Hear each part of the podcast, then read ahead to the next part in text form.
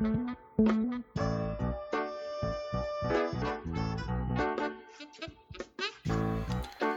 い、皆さんこんにちは、高橋です。法社会学概論 A の授業を始めます。えー、皆さん、えー、ご機嫌いかがでしょうか、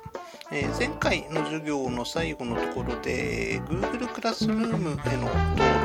えこの法社会学会論へのクラスへの登録というのを、えお願いをしました。あの現時点でも、え非常にたくさんの履修登録者の皆さんがこちらにも登録してくださっていて、大変良かったなというふうに思っています。えー、それでは、え、今日の授業に入っていくことにいたしましょう。え、皆さん、レジメの、えご用意はよろしいでしょうか、え今日もレジメに沿ってお話をしていくことにいたします。では、早速今日の話に入っていくことにいたしましょう。えー、今日は大きな、えー、タイトルとしては社会学的発想の第2回ということにしました。先週の前回の続きであります。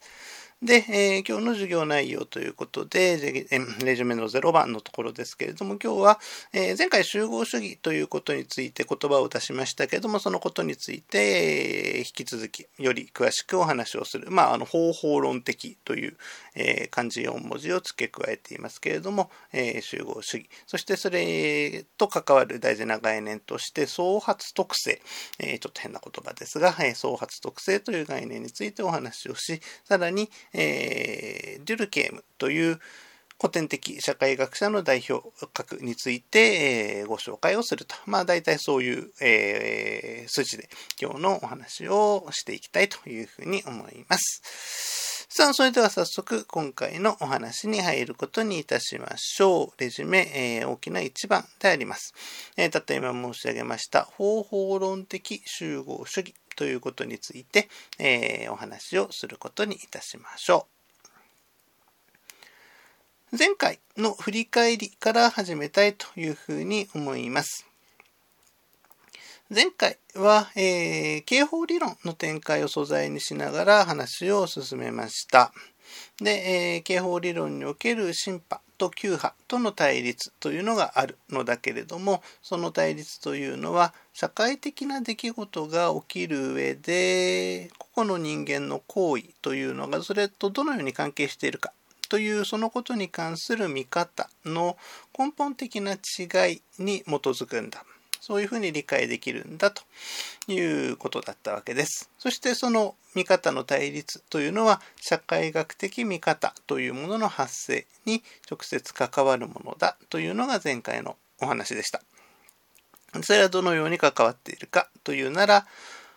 一方の捉え方として社会学的ではない捉え方ですが一方の捉え方として社会的な出来事を成立させるのはあくまでも個人の行為なんだとみなす立場があるんだと。この視覚、このパースペクティブというのは、様々な行為主体による行為の意図的な性質、あるいは自分で判断して行うという自律的な性格というのを重視した上で、社会というものは確かにあるかもしれないが、その社会というのはあくまで個々人の行為の集積、蓄積として出現するんだ。存在するんだ。そのように考える見方です。もう一つの見方というのは、これがまあ社会学的な発想と結びつくわけですけれども、次のように考える。社会的な出来事を発生させる、生じさせるのは、もちろんそこに様々な行為主体というのはいる。行為主体の行為というのはある。しかし、それだけではない。その行為主体に、それらの行為主体に加えて様々な制度、その制度と呼ばれるものの中には、例えば国家であるとか家族であるとか市場、マーケットであるとか宗教、慣習、階層、そして法、いろいろなものがあり、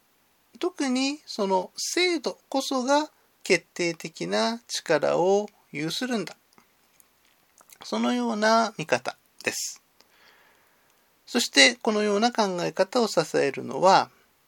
社会的な行為というのはその行為者によって意図的自律的になされるものでは必ずしもないむしろその行為を行う主体にとって外在的なもの、その外在的なものというのが制度であるわけですが、外在的なものによって規定される、そのようなものなんだという認識、それによって基礎づけ、そのような見方によって基礎づけられている。そのように考えられます。そして、行為の自律性を重視する立場がしばしば個人主義的立場と呼ばれるのに対して、これはその行為主体の基本単位である個人というのを分析の基礎に据えるからでありますが、個人主義的立場と呼ばれるのに対して、行為主体の外に位置する様々な制度、その様々な制度が行為に対して発揮する、まあ、規定力と言いましょうかね。それを重視する立場というのは集合主義的立場というふうに呼ばれることがあるんだということであります。なぜ後者の考え方が集合主義的立場というふうに呼ばれるかというならば、その発想は個人を含む様々な行為主体の総計を超えた、そのトータル、総和を超えた集合体としての社会というものを想定するんだという点に注目しているというふうに言っていいでしょう。個人の総和としての社会ではなく、その個人の総和を超えた集合体としての社会というものがイメージされているということですね。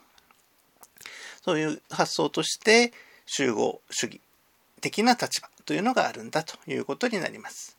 個人主義的な立場と集合主義的な立場というものの違いというのは社会という、まあ社会というのは一つのまとまりがあるというふうに観念されるわけですが、社会というまとまりを構成する要素として、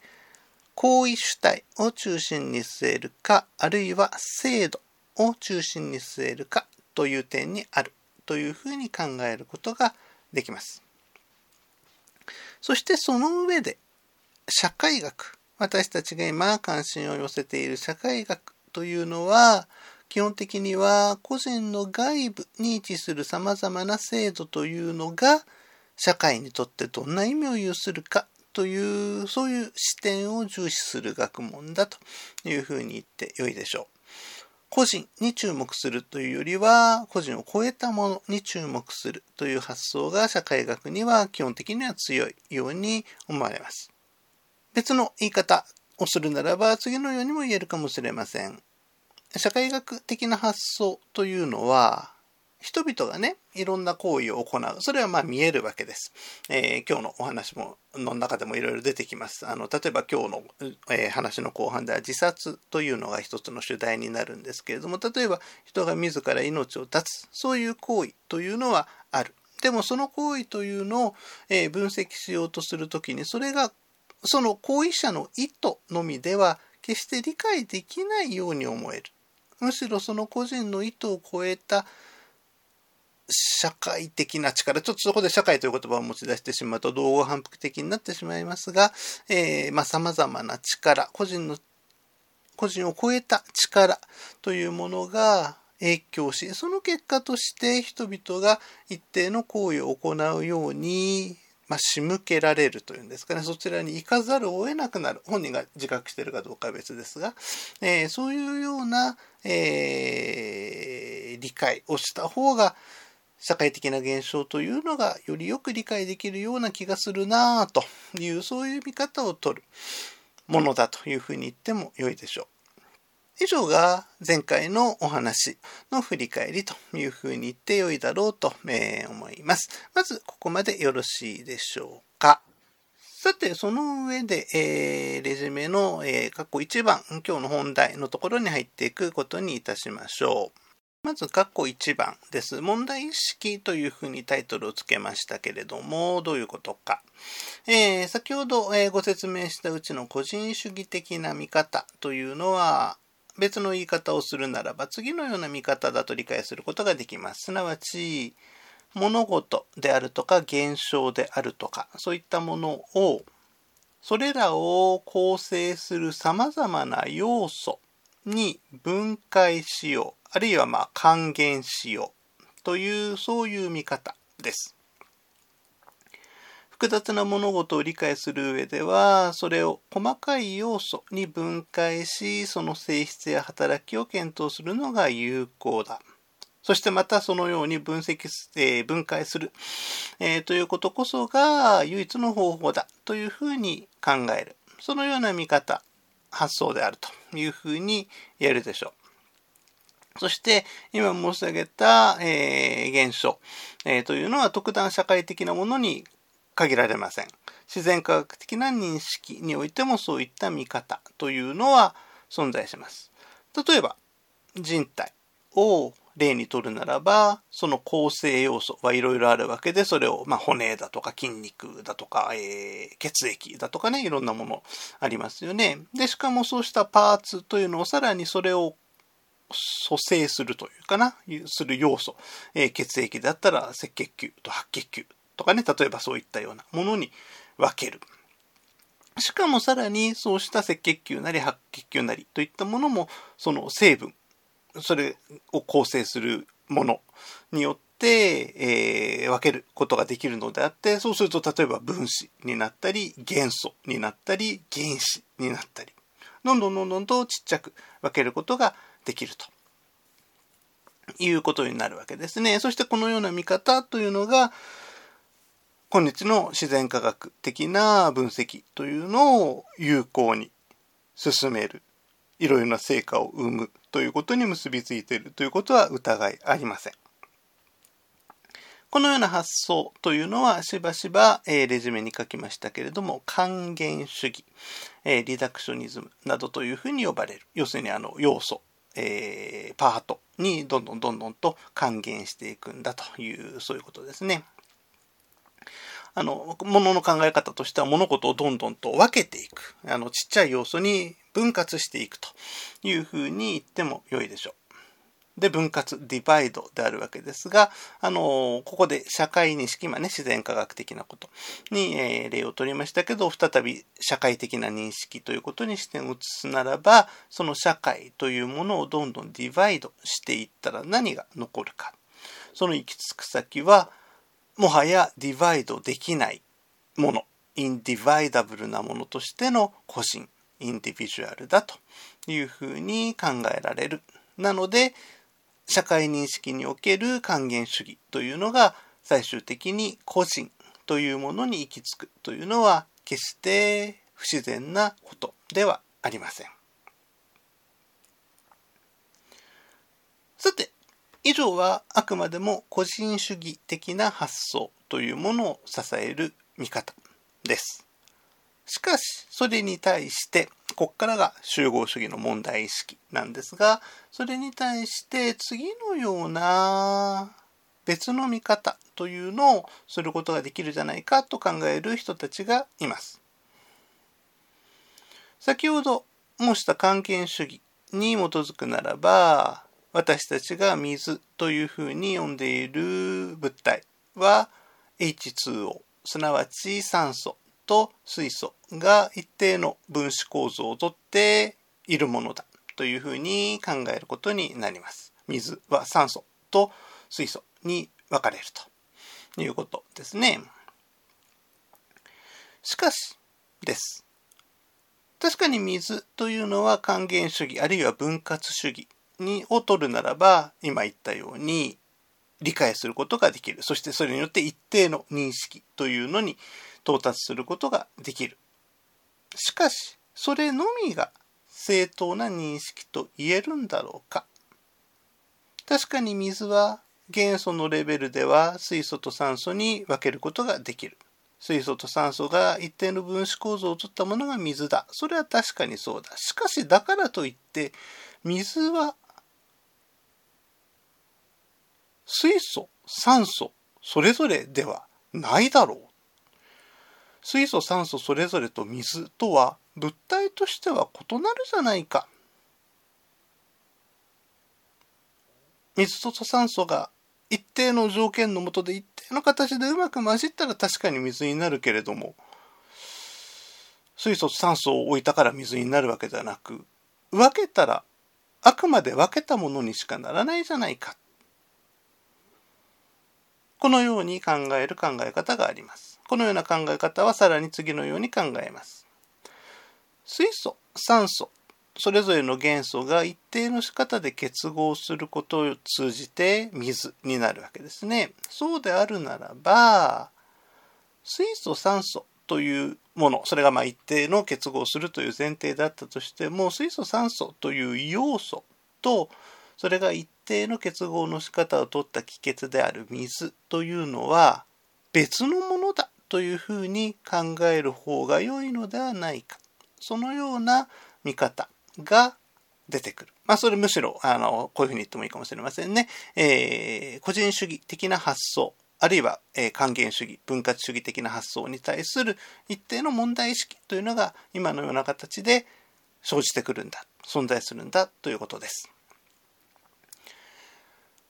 そのような問題意識は、さらに次のような現象認識にたどり着きます。レジュメの過去2番に行きましょう。創発特性、変な言葉ですけれども、まあ、あの、なんていうんですかね、えー、翻訳語です。もともとの概念としては、エマージェントプロパティという、えー、のが元の概念であって、それをま日本語になんとか当てはめようとしたということです。あの、どういう概念かといったら、こういう概念であります。先にちょっとあの定義的なものを言ってしまいましょうかね。えー、そこには浜島さんという人たちが編集した、えー、辞典からの引用というのを書いておきました。まあ、ちょっと同語反復の嫌いもある定義なんですが、彼らは次のように説明します。えー、要素、様々な要素が集合して一つの全体を作る場合や、ある現象の組成水準が定時のものから工事のもの、何が定時、何が工事かっていうのをちょっと書いてないので、えー、曖昧なところがありますが、定時のものから工事のものへと発展する場合に、元の要素や定時の水準には存在しなかった新しい特性が出現し付加される。その新しい特性が、えー、創発特性というふうに呼ばれるものなんだということであります。えー、創発特性というそのエマージェントプロパティというのはエマージェントですから新たに出現するということですね。もともとの要素には存在しなかった新しく出現するプロパティですから性質です。えー、新たに出現する性質ということで、まあ、エマージェントな、えー、プロパティというふうに、えー、今ここで定義されたようなものが名付けられているということであります。発想としては先ほどの還元主義分割主義に対するアンチテーゼとしてこの創発特性というものを重視する発想があるというのはなんとなく分かってもらえるだろうというふうに思いますが、あの、もっと具体的にどういう場合にその創発特性というのが現れるか、特に社会現象においてですね、現れるかということを、えー、具体例で考えてもらう方が分かりやすいと思いますので、あの、どんどんどんどんと話が先に進んでいっていますけれども、レジュメの括弧3番に、えー、行くことにいたしましょう。レジュメ括弧3番のところには、あの、短い文章ですけれども、英文を掲げておきました。ちょっと時間を、えー、取りますので、皆さん読んでみてください。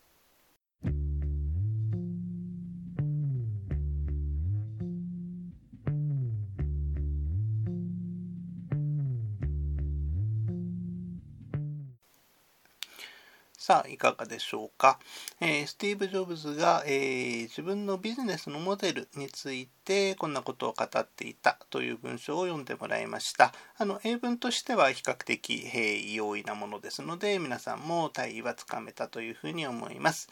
で、そのモデルというのはザ・ビートルズだったんだというわけですね。どういうふうな意味でモデルだったか。あのビートルズというのは4人のメンバーがいたわけですが、それぞれが、えー個々のミュージシャンとして優れた才能を持っていた。だけれども彼らが4人でザ・ビートルズという、えー、グループを組んだ時に、えー、こそものすごく素晴らしい音楽というのを作り出す、えー、生み出すということができた。えビジネス、まあ、特にスモールビジネスと言ってますが、そんなにあの大きな規模でないビジネスというのも同様なんだと。えそれぞれが違った力、個性を持った人たちが集まって、えー、それぞれの特性を生かせてこそ、えー、そのスモールビジネスというのはそのグループとしてさまざまなことが達成できるだろうという、まあ、そういうのを、えー、できるだけ、えー、意識しながらややっていくのがいいだろうという、まあ、そういう話であるということであります。さあ、ザ・ビートルズであります。あの、音楽の話をあまり長くしてもしょうがないですけれども、えー、まあ、歴史的にとても重要な音楽家集団だというふうに思いますので、まあ、音楽の好きな人は、まあ、あの、機会があったら、ぜひ聴いてほしいですし、まあ、すでに聞いたことのある人は、あの、引き続き聞かれるといいだろうというふうに思います。あの、人によってね、ビートルズのどの LP、あの、どの曲がいいというようなのも分かれるのも、あの分かれることが非常に多いんですが、えー、それもあの彼らのまさに多様性っていうんですかねそういったものを示しているあの一つの少佐なんだろうというふうに思います。で、このビートルズについてスティーブ・ジョブズが言っていたというその内容というのは少なくとも個人的にはとてもよくわかる、共感できるところです。あのそれぞれのメンバー、えー、ポール・バッカットにジョン・レノン、ジョージ・ハリスン、リンゴ・スターという4人の人たちなんですが、まあ、それぞれ、えー、ザ・ビートルズを解散した後、さまざまなアルバムを作る、えー、の作り、それはそれぞれ、あの、素晴らしい、えー、ものです。なんだけれども、ザ・ビートルズとして生み出した音楽とはやっぱりまあだいぶ違うというか全然違うというかビートルズだからこそできたものがあったよなというふうにあの思わせるものがあるというのはそれはとても理解しやすい、えー、ことだなというふうに思います。まあ、そのことをね、ちょっと裏裏返しから、えー、もう最晩年は非常に仲が悪くなるんですけどね、その1969年、8年、9年ぐらいかな、のビートルズというのは、まあ、非常にそれぞれのメンバーが仲悪くなるんですけれども、あの、その頃のレコーディング状況というのを、え、少し、え、詳しく紹介した本がありまして、その本を見てるとね、あの、最後の頃のビートルズっていうのは、4人がそれぞれ個人バラバラになっちゃった感じがあったんだというふうに、えー、言ってるんですね。当たり前といえば当たり前じゃないですか。グループを構成する4人のメンバーがいて、えー、それぞれが個人としているんだというのは当然なんだけれどもそう言わずにはおられないような状況があのその以前ねそのザ・ビートルズが素晴らしい音楽を作り出していた時を知っている人からしたらあの言わずにはおられないようなものがあった、まあ、4人がバラバラになっちゃってるなあというように思える状況があったということなんでしょう。それは裏返すならば4人がその一つに、えー、まとまっている時にこそ素晴らしい音楽が生み出されていたんだというそういうことなんだろうというふうに思います。で、あの、ジョブズ自身も言ってることですけれども、このようないわば組織集団というのが個人から独立した存在になり、そしてそれがそれとして、えー、重要な達成を成し遂げるというのは、ビートルズのような際立った集団にのみ見られるものではないわけです。あの、卑近な例というか、よくある例としての企業、会社というのを考えてみれば、それはお分かりいただけるでしょう。企業の活動というのを支えるのは、確かに個々の構成メンバーですね。社員、従業員、えーの人たちの具体的な行為、行動であるわけです。だけれども、個々の企業が生み出す成果というのが、単純にそれらの従業員の能力の総和、それを単純に足したものというふうに見なすことができるかといえば、決してそうではないでしょう。従業員一人一人に様々な向き不向きというのがあるのはもちろんのことで、それを適材適所的に配置し、活動させる。そのことを可能にするのがまさに企業というものであります。そしてその結果として各人が自分の能力を的確に生かすことができ、その総合体としての成果、その一人一人の能力を生かすことの総合としての成果というのが生まれるわけです。そしてまたさらに従業員相互のインタラクション相互行為というのが各人を刺激するという面もあって一人で取り組んでいたら決して生み出せないような力というのを各人が発揮するという効果もしばしば起きます。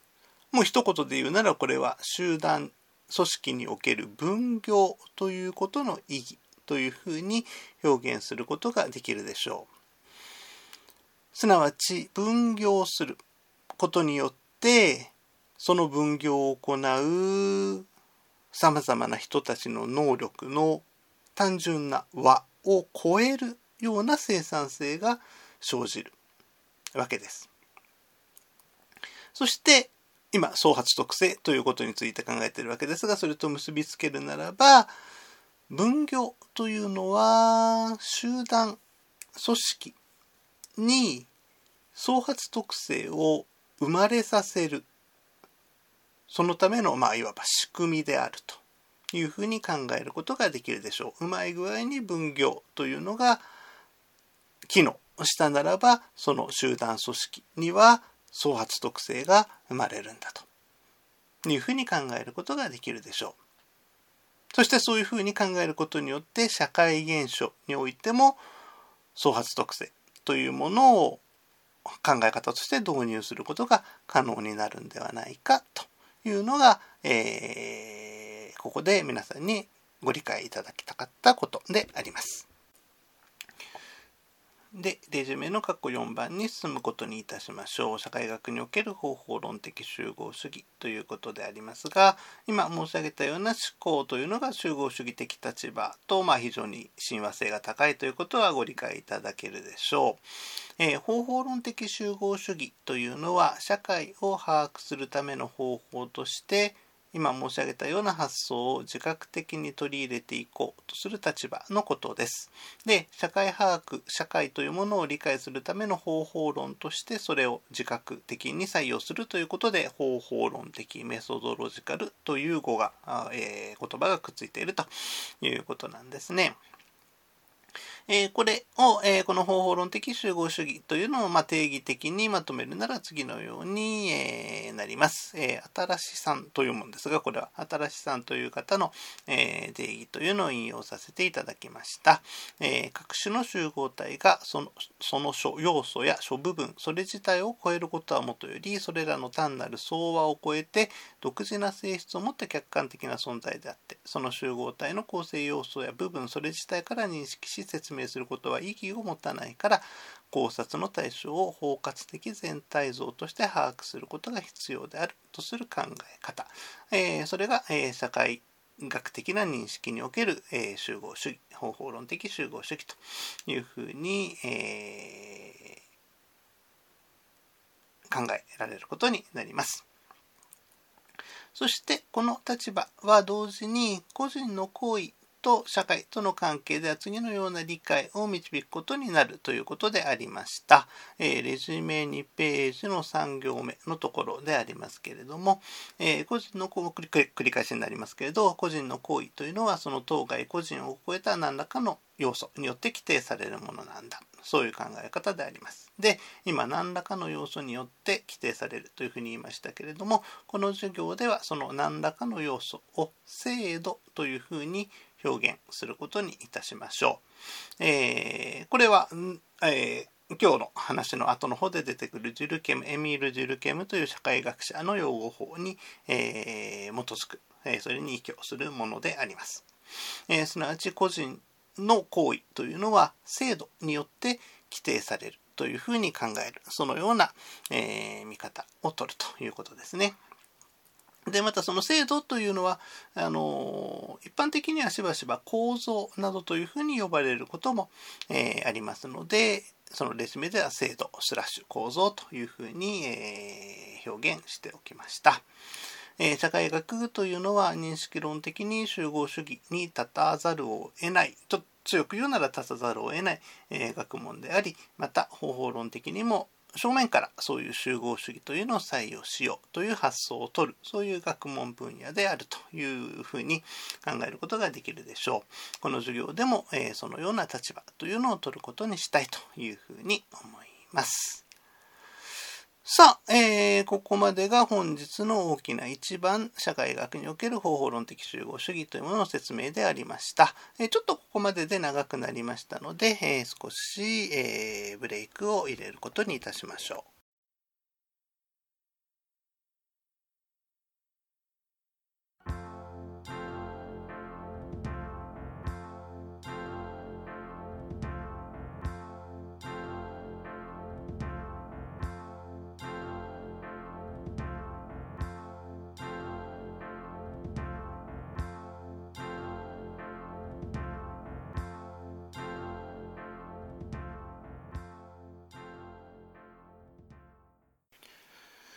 さあ、それでは話を再開いたしましょう。レジュメ2ページの上から、えー、まあ、4行目、5行目ぐらい、えー、ですけれども、えー、社会学的な考え方というのが明確に出現するのは19世紀の、まあ、後半、中盤以降、え後半ぐらいのことなんですね。で、それ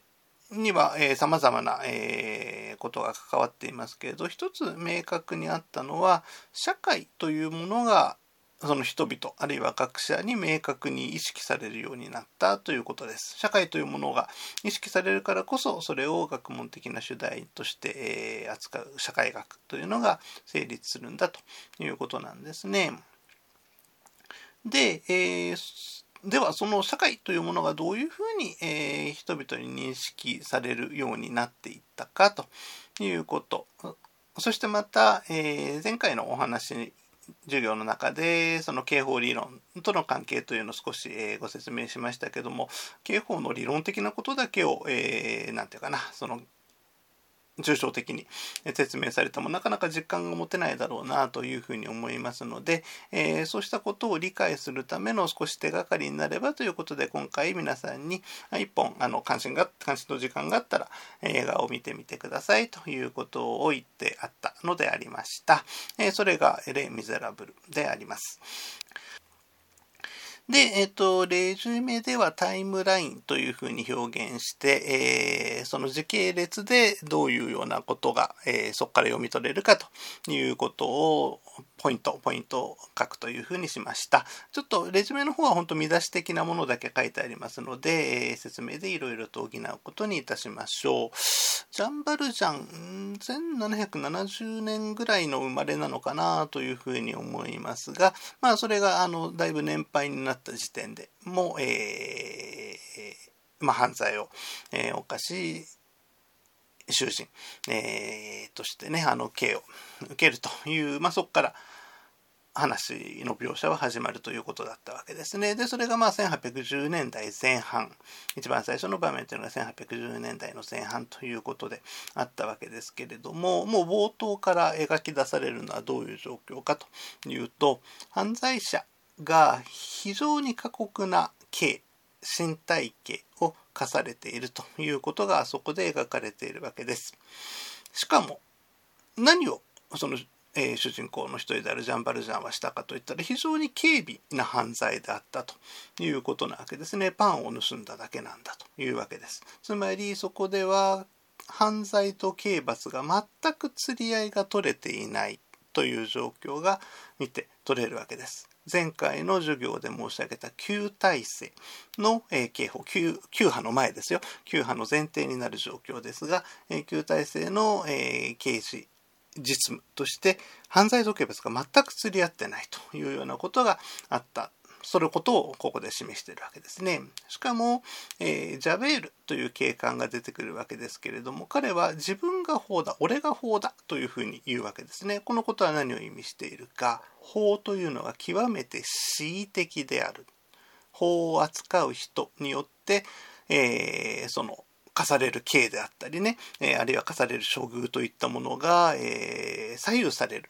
えものであるということを象徴しているというふうに言ってよいでしょう。まあ、あの今私たちが、え想定できるような、え財形法定主義的な発想といったものが全然ないというところが、えー、あの冒頭の部分から読み取れるというふうに言ってよいでしょう。それからもう一つ、囚人たちが、え最初のところで歌を歌ってるわけですが、その歌詞を、え聞いてもらうならば、彼らにとって、囚人たちにとって、世界の在り方を規定するものは何かといったら、神であるということも理解できるでしょう。人間は世界の在り方を規定するものとしては力がない無力の存在なんだというそのような見方というのがそこには見て取れます。ということはどういうことかというならば人間と社会が対峙されて社会を人間が構成する社会の在り方を人間が変えるといったようなそういう見方そのものが全くないということなわけですね。世界があってでその世界の在り方は神によって規定されていて人間はもうその神のあのなすがままであるというふうに、えー、捉えるということであります。えー、ですのでまだ社会というものが全然そこではもう認識意識されていないということ、えー、であったというふうに言っていいだろうと思います。あとねあの前回の授業で申した旧派的な発想、えー、との関係で言うならば、ジャンバルジャンもまたあの類犯になっていくわけですよね。あの一回刑務所から出た、えー、ところでもう一回あの窃盗をしようとする、えー、そういうような犯罪を何度もするような人として描かれかかる。まあ改心するわけですが描かれかかる、えー、前回の話で常習的犯罪者というものの存在が刑法理論にとって、えー、一つの展開の契機になったということがあったのもここで思い出してくれてよいでしょう。さて、続いて映画の場面は1820年代の前半に移ります。あの、フォンテーヌという女性が出てくるところで、時間で言うと15分ぐらいからのところですが、えー、そこで描かれているのは何かといったら、貧困という問題であるわけですね。えー、貧困問題というのが明らかにそこには出現しているわけです。しかし、その問題に誰がどのように対応するかというとそこで描かれているのは自力救済なんですね。フォンテーヌあなたが自分で、えー、何とかしなさいということででその結果として彼女はどんどんと、えー、もっとひどい、えー、方向に落ちていくということになるわけですがそこで、え示されているのはどういうことかというと貧困問題というのを社会的に解決しようという、まあ、いわゆる社会保障ですねの発想がそこにはまだないということが読み取れるわけです。ここでもやはり社会の問題として、え貧困というのを捉えるという見方がない。あの、社会の発想というのがまだほとんど生まれてないんですから、当然といえば当然なんですが、えー、そういうような状況があるというふうに言ってよいだろうと思います。で、あって、そこであの気がついたら、えー、ジャンバルジャンは、あの、身分、違う人になって、えー、ちょっと社会的な地位のある人になっあの、なんとかな、なりすますというか、えー、なっていくわけですけれども、えー、そのことに気がついたジャベールとの、まあ、戦いというんですかね、そういったものが、えー、少しその後40分ぐらいからでしょうかね、映画の、え、から出てきますが、え、そのジャベールとジャンバルジャンの関係というのを見ていると、そこには、まあ、いわば身分性的な構造というのがあるということも読み取れる。かなというふうに思います。要するところその1820年代の前半ぐらいまでの時点で社会の現実としては社会の現実としては、えー、状況というのが存在していたと、えー、あるいはそれがまあの明確だったということが、え、読み取れるだろうということなんですね。しかしその状況というのが映画の中で劇的に変わります。だいたい映画が始まって1時間ちょっとぐらい経ったところで話は1830年代の前半に行きます。まあ1832年ぐらいなんですが、に行きます。そこでは社会というのがだんだん見え始めるように私は思うんですね。どういうことかといったらそこでは急に身分階層の違いといったものを乗り越えたさまざまな人たちが社会あるいはまあごめんなさいその時点では世界というふうに表現した方がいいかもしれないな。世界の問題に対応しよう。世界の問題を解決しようというそのような動きを見せている。その図というのが描かれているわけですね。たくさんの人たちがしかもあの着てるものだとかね話してる言葉とかを見聞きしてもいろんな人がいるいろんな人たちが力を合わせて自分たちの力でこの世界の在り方を変えようというそういうアスペクトに急に入っていくわけであります。これは取りも直さず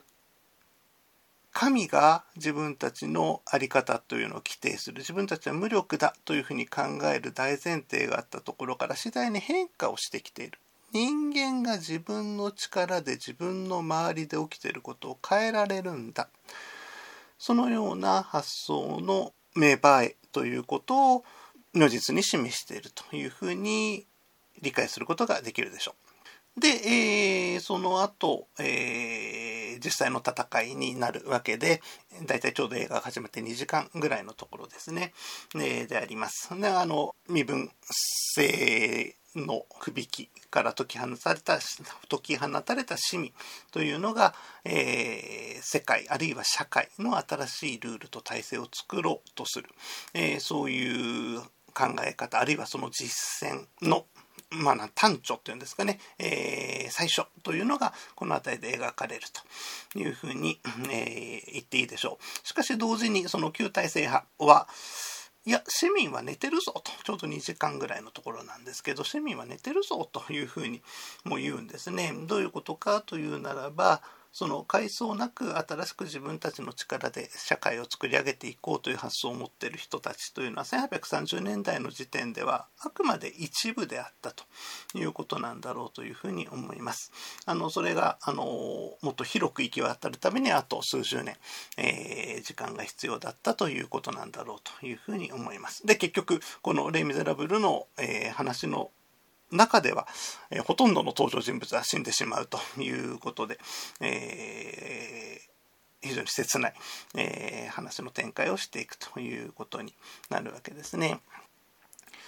で、えー、以上をまとめるならば、えー、レジュメにも書きましたけれどもいわば近代的な社会観社会の見方というのがだんだんできていく。そこへの過渡期的まだ社会観は出来上がってないんですよ。出来上がってなくて、えー、ではその近代的社会観いずれ出来上がる近代的社会観って何かといったら社会と人が対峙され社会から人が影響を受けまた社会の在り方に人が影響を与えることができる。そういう見方が近代的社会観というふうに言っていいと思いますがそれが出来上がっていく過渡期という過渡期の状況というのをこのミュージカルあるいはこの映画というのは、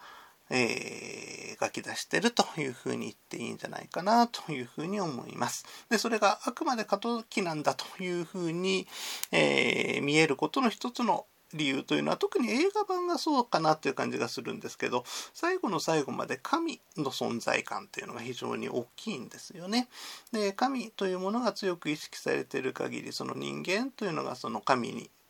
結局は、えー規定される操られるという感覚が残っているというところがありますので、えー、その意味では近代的社会観というのは、えー、出来上がるところまでは行ってないだけれどもそちらに向かっているそういう状況というのを描き出しているというふうに言ってよいかなというふうに思います。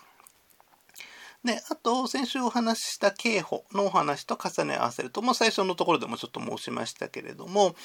えー、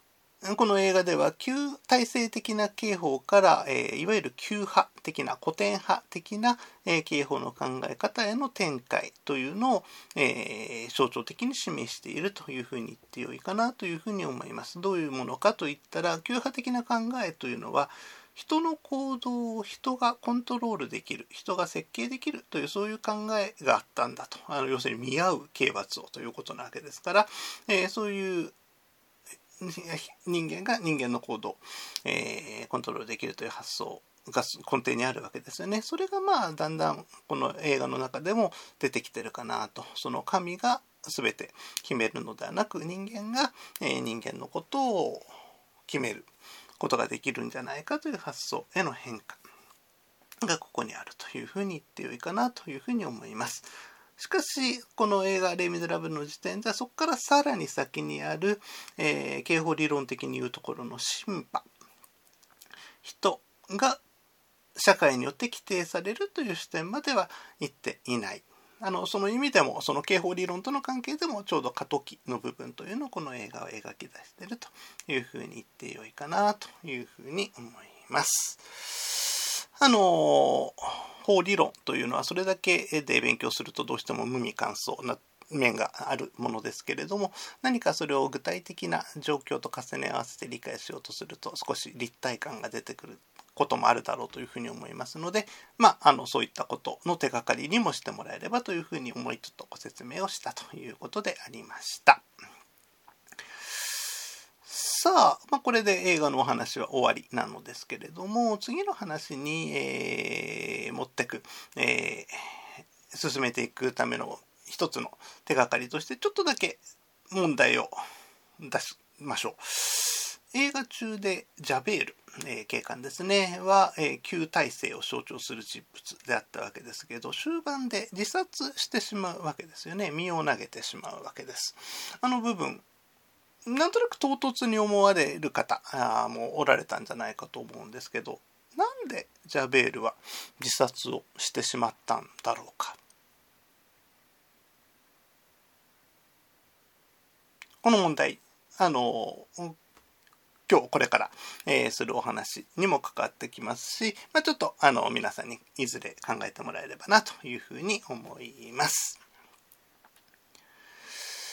で、それとも関わるのですが、えー、話を先に進めることにいたしましょう。レジュメ大きな2番に行きます。えー、ちょっと先に進めてすぐに皆さん考えてくださいというふうに言いますので、そこまで行ったところで、えー、まあ、ブレイクがてら、え考える時間を取ることにいたしましょう。レジュメ、え、大きな2番の括弧1であります。ここには、えー、つい最近の、まあ、新聞記事というかテレビで配信された記事ですね。というのを掲げておきました。非常に興味深い、えー、ニュースだったんです。先週の水曜日ぐらいですかね、水曜、木曜日ぐらいの、えー、記事だったんですが、先月、2020年の4月に日本ですが、日本で自殺した人の数というのが、前年の同月ですね、に比べておよそ20%減ったんだということなんですね。これはものすごい減少、減少というのは減り方であります。コロナウイルスの影響がものすごく強くなってきているその時期であるわけですね。その時期に自殺する人が減った。なんか直感的にはね、なんかあるいは通俗的にはね、経済状況とか悪くなってむしろ自殺する人は増えるんじゃないかというふうに考えるが考えがちなんじゃないかと思うんですけれども減ったというのは何でだろうかで、問いです。レジュメ2ページの一番下ですが、なぜそのような現象が生じたのか、あり得る理由をちょっと時間をとって考えてみてほしいと思います。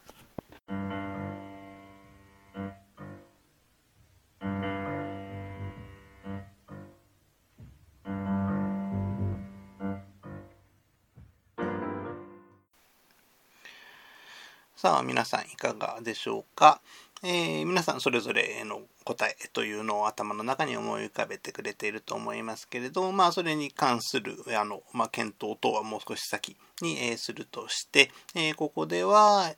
この自殺という現象を、え素材にして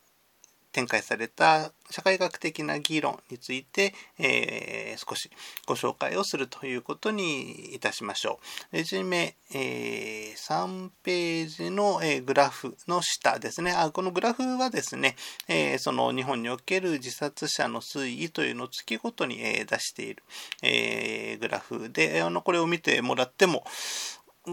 もう一番直近の4月まで出してくれてるわけですが、えー、前年比、あるいは前年までと比べて、この4月の自殺者数というのはまあ激減しているということがお分かりいただけるだろうというふうに思います。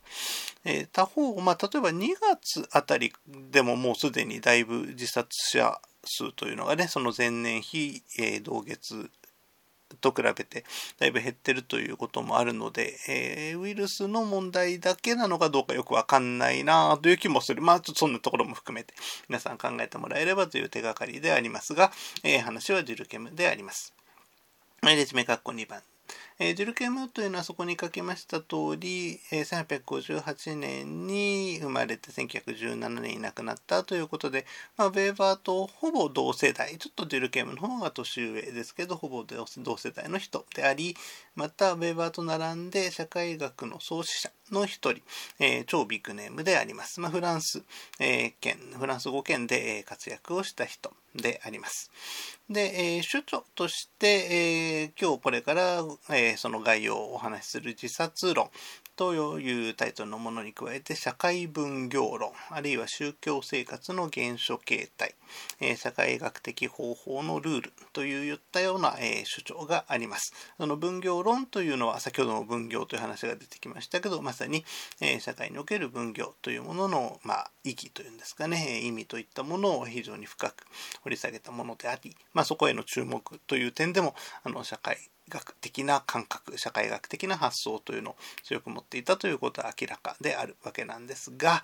えー、今日ここでは自殺論という、えー、彼の、これも主張の一つを素材にしながら、特に彼がどういうような議論の進め方をし、社会についてどのような見方をしていったかということをご案内し、まあ、それを通じて、えー、集合主義的な考え方というのの具体例というのを皆さんに紹介できればというふうに思います。それでは早速、えー、レジュメの過去3番のところに、えー、行くことにいたしましょう、えー、自殺論という本についてです。ここから、え、結構、なんていうかな、レジュメはシンプルなんですけれども、お話しすることはちょっと多めかもしれません。適宜テイクノートをしていってほしいというふうに思います。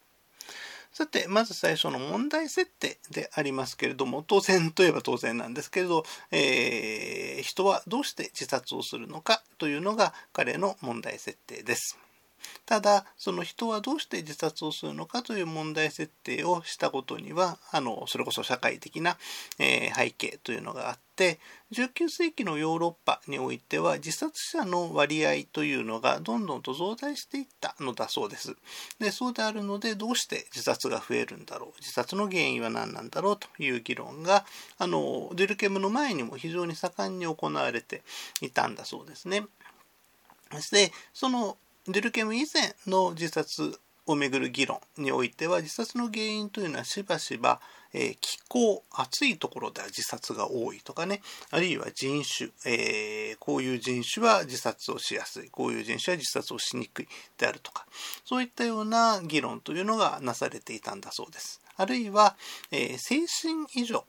というのが自殺を生み出す、え原因なんだという議論というのもあったそうです。自殺というのがあの宗教的なバックグラウンドとの関係で許されないことだという感覚がヨーロッパでは、えかなり強いですからにもかかわらず自殺するということは、えちょっと精神的にあの出張をきたしているという、まあ、そういうような考え方もあったということなんだろうというふうに思います。しかしデュルケムはそうした理由というのを、えー、まあ、彼は非常に統計を駆使するんですけどね統計データを使いながらそういう気候であるとか人種であるとか精神疾患であるとかそういったことによっては説明できないというふうに一つ一つ潰していきます。あの自殺論というのは結構分厚い本なんですがそれの最初の100ページぐらいはこの先行研究を潰していくので費やされていまして随分丁寧にやっています。で、その上で、次のように彼は話を進めるんですね。あ今のが問題設定のところで、レジュメ、黒点2つ目なんですけれども、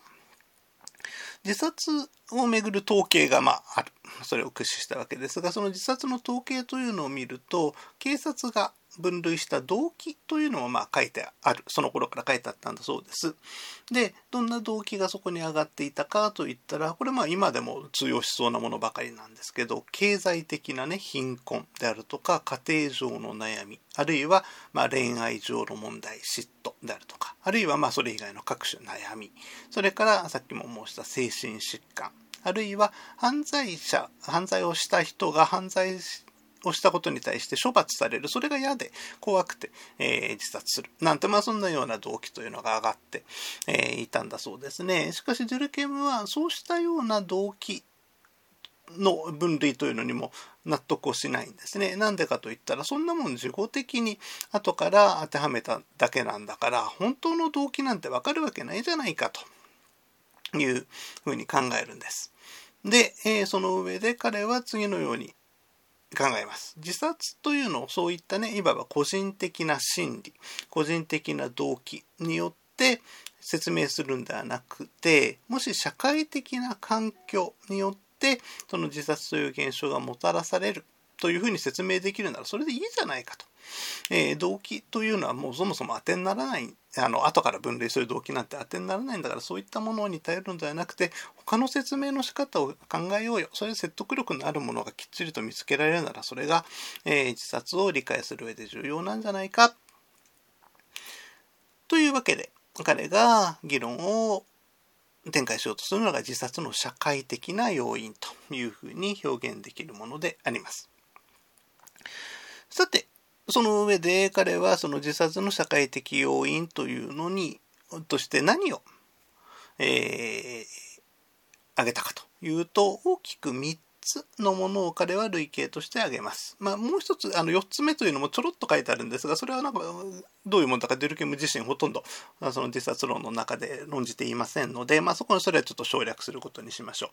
う。えー、3つ、主な3つというのは何かといったら、自己本位的自殺、エゴイスティックな自殺ですね。えー、自分本位。それから、えー、集団本位、アルトゥルイステなんですが、要するに他の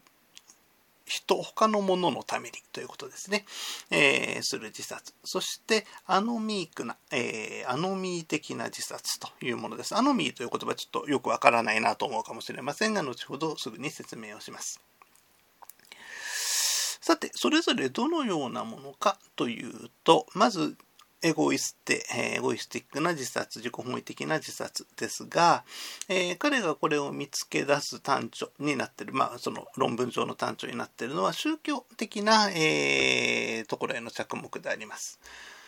ヨーロッパにおいても自殺が多い地域と少ない地域というのに分かれるんだけれどもそれが宗教特にプロテスタントとカトリックの分布と重なっているんじゃないかということを彼は見出します。具体的にはプロテスタントの多い地域の方が自殺が多いカソリックの、えー、強い地域より自殺が多いんだというわけですね。で、ジュルケムはそれがなぜなんだろうというふうに考えます。で、えー、そこまあいろ、いろんな議論をした上で彼が、えー、導き出す結論というのは次のようなものなんです。プロテスタントの方がカソリックに比べると宗教的な統合の度合いは弱いというふうに言うことができる。えー、しかるに宗教上の団体というのはもともと結合度が強い、まあ、あの非常に強くね人々を結びつけるものですので宗教というのはねであって、えー、しかもそういった集団生活に人々は参加することでいわば生きがいを感じるようになるものである。人々のその生生きることへの意欲というのは普通アップするものなんだ。でカソリックではその宗教的統合の度合いが強いのでそれが達成される。つまり人々が、えー、生きがいを感じやすい。というのに対してプロテスタントにおいてはそれが弱いんだろう。つまり生きがいというものを宗教がなかなかもたらすことができないんだ。ということを、えーね、なのでプロテスタントの方が自殺率というのが高いんだというふうにジルケンは考えます。でそれと同様にというわけですけれども家族の在り方を見ても、えー、同じようなことが言える。というふうに彼は言うんですね、えー、家族との関係では未婚者ほど自殺率が高くて、えー、既婚者であっても子供のいない、えー、まあ、カップルというんですかね、えほど自殺率が高いんだということを彼は見出しそこから社会的な絆社会的な中退が強い人ほど自殺する確率が低いだろうというふうに、えー、考えるのであります。あと、ちょっと変わった例ですけれども、戦争中は自殺率が低下するというようなことがあるということを見ことに注目しながら戦争というのはその国民社会というのが非常に統合度を強めるあの一丸となって戦争に立ち向かおうという、まあ、そういうことですね、えー、状況になるので、えー、統合度が高くなるんだと。でその統合度が高いということが自殺率の低下に結びつくんじゃないかということを言います。要するところ、え、ここで挙げられているのは通常であれば社会的な絆社会的な結合が強ければ強いほど自殺というのは、えー、起きない、えー、妨げられる。だけれどもその社会的な結合というのが弱まることによって、えー、個人が、えー、まあ、その社会から浮き上がっちゃうってことでしょうね、え浮き上がっちゃうことによって、え自殺というのをに走る可能性が高くなるんだと。それが自己本位的自殺というふうに類型化されるものであります。続いて集団本位的自殺なんですけれどもこれは先ほど申しました通りアルツルイスって他の人のためにする自殺ということなんですねでその他の人というのがしばしば集団だということなわけですが、えー、どういう集団かというと彼がディルケムが挙げてる例は宗教集団と軍隊なんですね。で、どちらも、えー、まあ、先ほど言ったことと重なります、カソリックに関して言ったことと重なりますけれども、非常に強力な集団的規範があって、その集団というのを維持する、えー、力というのがとても強い。で、さっきね、統合度が強ければ生きがいが生まれて自殺は減るっていうふうに言ったじゃないかというふうに思われると思うんですけど、ジュルケムは次のように考えるわけですね。それは行き過ぎたらそれはまた別の効果というか別の帰結を生むんだ。統合があまりに強すぎると、その集団そのものを、え維持するために個人の価値個人の存在意義というのが非常に軽んじられるというようなことが起きえて、えー、いわばその集団のために自己犠牲をする自殺というものが起きることが生じるんだと。まあ、軍隊においてもそうですね。軍を、えー、勝たせるために、あるいは軍を、えー、なんとか維持させるために、えー、そのオペレーションをね、参加させるため、えー、成功させるためにというようなことですね。えー、その兵隊というのが、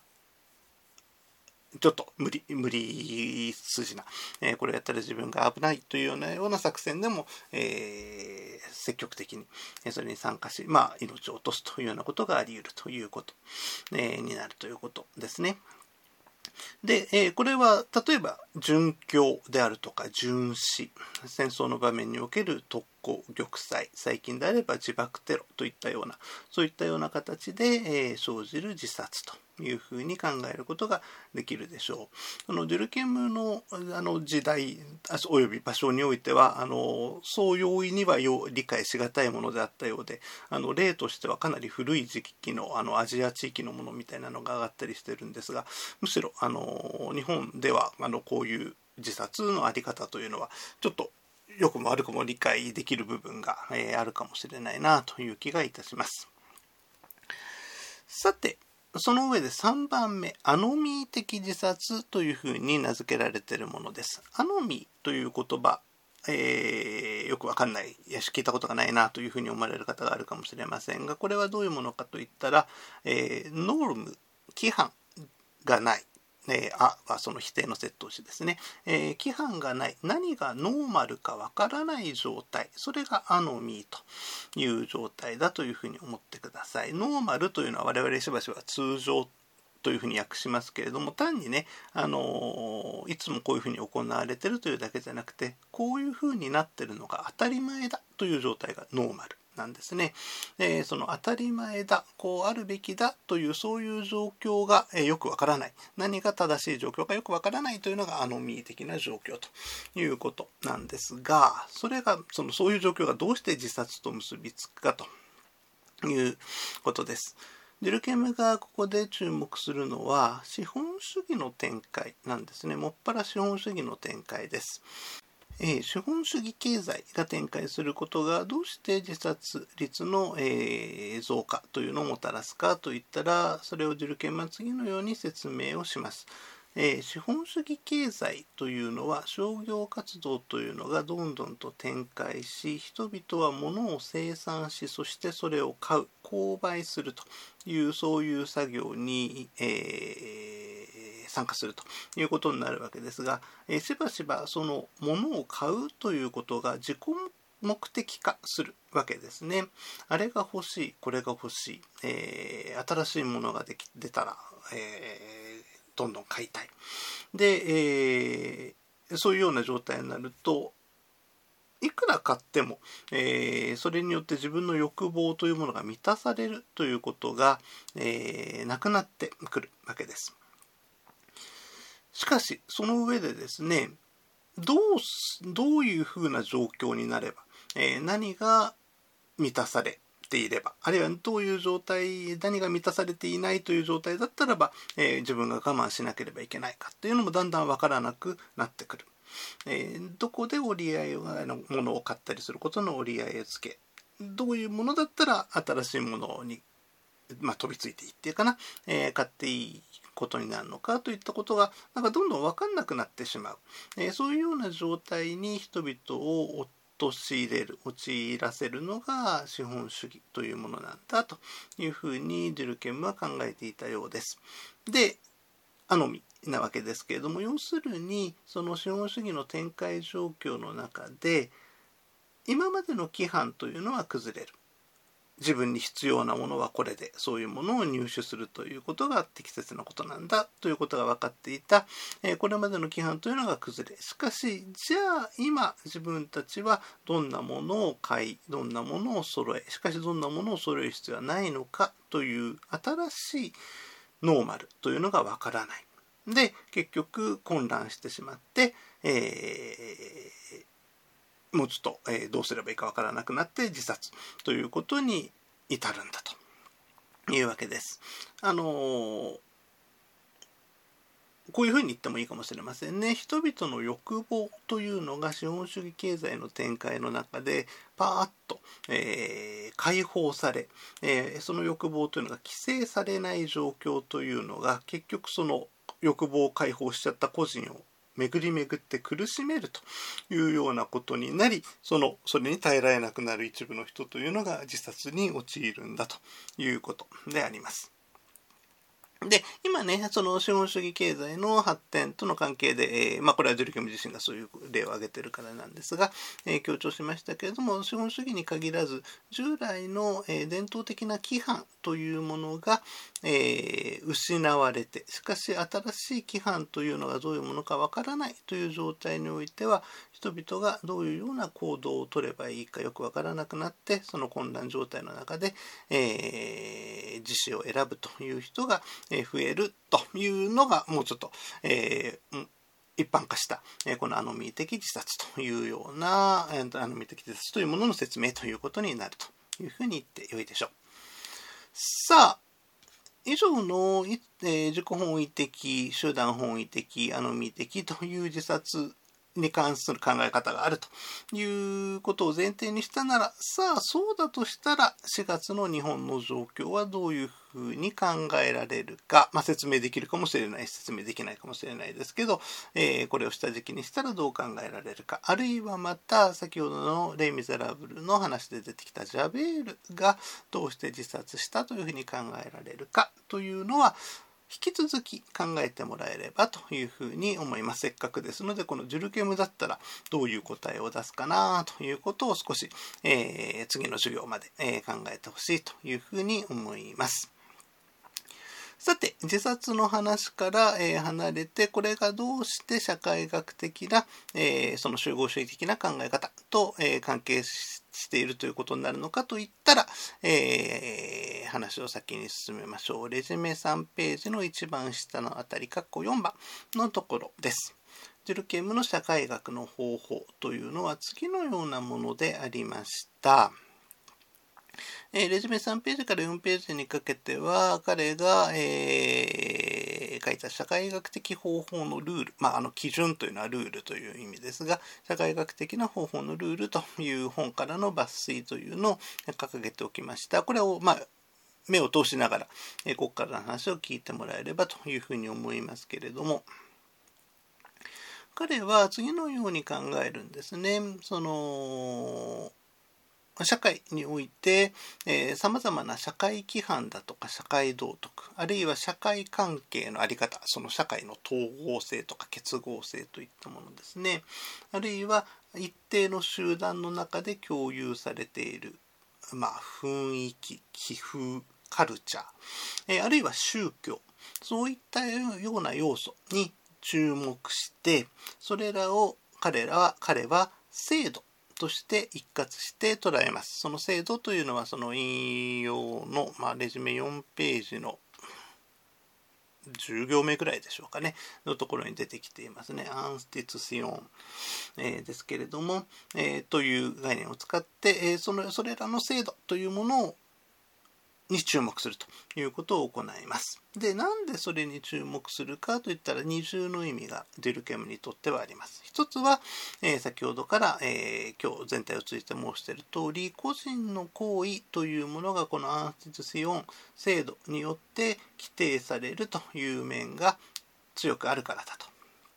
ということ。えー、個人の行為に対する影響を及ぼす要素としての制度ですねというのがあるんだということが一つともう一つ。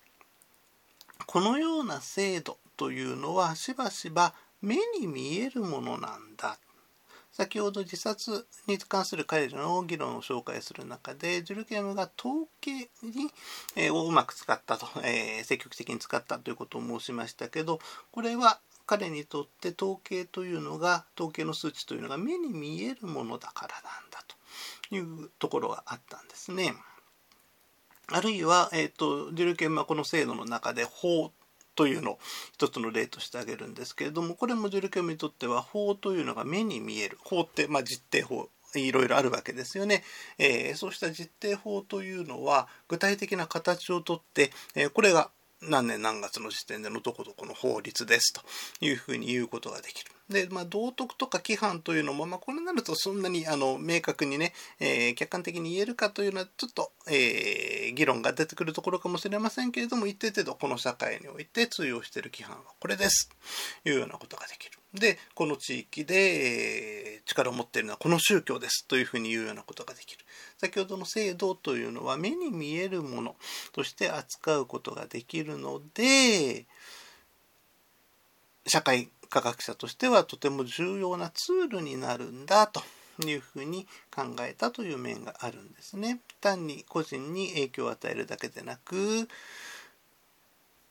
引用で言うと一番最初その3ページの下から3行目のところに書いたことですが社会的事実を物のように扱うその物のように扱うための重要な手がかりになるというふうに考えたのでこの制度への注目というのがあったんだというふうに言ってよいでしょう。要するところこのデルケムという人は社会現象というのを行為と制度。との関係として捉えしかもそれを客観的に、えー、この授業で使った言葉だったら経験的にということになりますが経験的に分析するということを行う。そういうことを通じて例えば自殺という現象はこういうふうに理解できるんじゃないかというようなそういう分析を行った人なんだということでその方法論的集合主義の例そしてまた、えー、社会学的な分析の仕方の例ということで、えー、皆さんにご紹介をした次第です。でしかもあの現在的なね現象というのを理解しあるいは説明する上でもひょっとしたら、えー、有用かもしれないということで、えー、ちょっと詳しくご説明をしました。是非あのこういう議論というのを今応用適用するとしたらどうなるかしらということを皆さんも考えてみてください。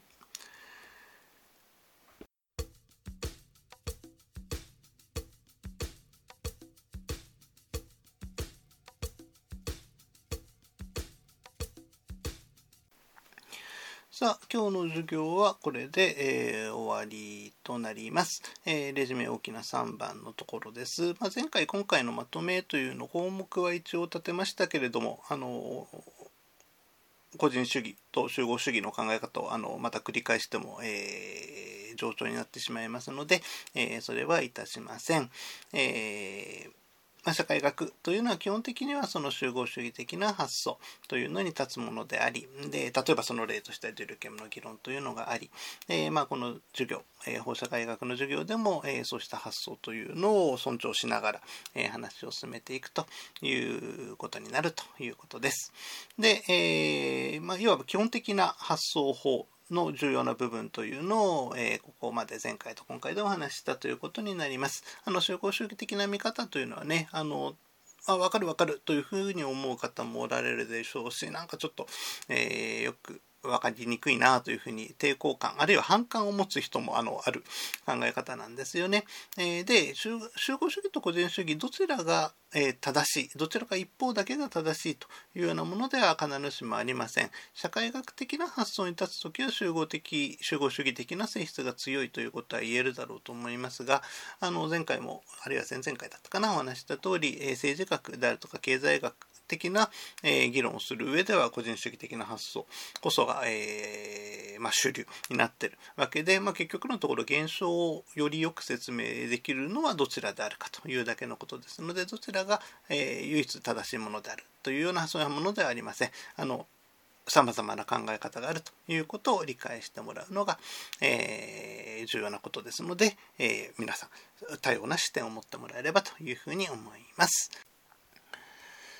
さて、えー、っと、続いて文献、えー、配布する文献についてです。レジュメ3の2ですけれども、今回は、えー、次の授業に直接関係するわけではないのですけれども、え大学生の間に、えー、ぜひ読んでもらえればなということで、中井久夫さんという人の、えいじめの政治学というものを、えお配りすることにしました、え特に中井さんという人についての説明は次回ちょっと、え申し上げるつもりですけれども、あの神戸大に大変深いご縁のあった方です。えー、内容的にもとてもあの深く重要なものだと思いますので、えー、授業と直接関係するわけではないのですが、ぜひ一度、えー、読んでみてもらえればというふうに思います。あと、レジュメのカッコさんのところにはですね、まあ、今日、あの、この社会学的方法というのはこれで一区切りになりますので、え、それに関わる、え、参考文献というのをいくつか、えー、挙げておきました。現状ではまだ図書館がね、えー、空いていないですから、こうした本に触れる機会というのが、えー、なかなかないだろうというふうに思いますけれども、図書館が空きましたら、えー、ぜひ、えー、関心赴くままに手に取ってもらえればというふうに思います。